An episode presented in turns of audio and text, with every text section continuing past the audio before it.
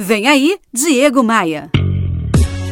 Opa, aqui é o Diego Maia e hoje eu vou compartilhar com você três dicas para lidar com funcionários que estão rendendo pouco. Sim, porque pessoas improdutivas são um grande problema para as empresas, porque além de não fazer o trabalho da melhor maneira, o colaborador prejudica o clima como um todo. A falta de motivação e a improdutividade podem contaminar todos os colegas. A primeira dica para você que é gestor, para você que é empresário e tem no seu grupo pessoas rendendo pouco é essa, ó.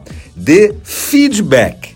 A falta de diálogo com o chefe desmotiva e cria monstros na cabeça das pessoas. Sem saber se suas tarefas estão sendo bem executadas, se o seu trabalho está agradando, pode chegar o momento de o colaborador fique cansado de dar tiros no escuro. Então, ó, vai por mim. Um feedback bem dado tem o poder incrível de transformar vidas e resultados.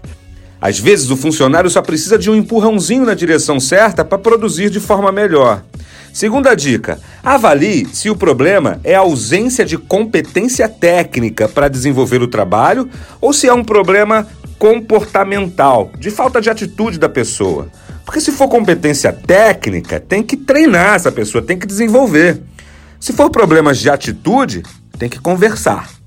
E terceira dica: valorize a melhora ou diga adeus.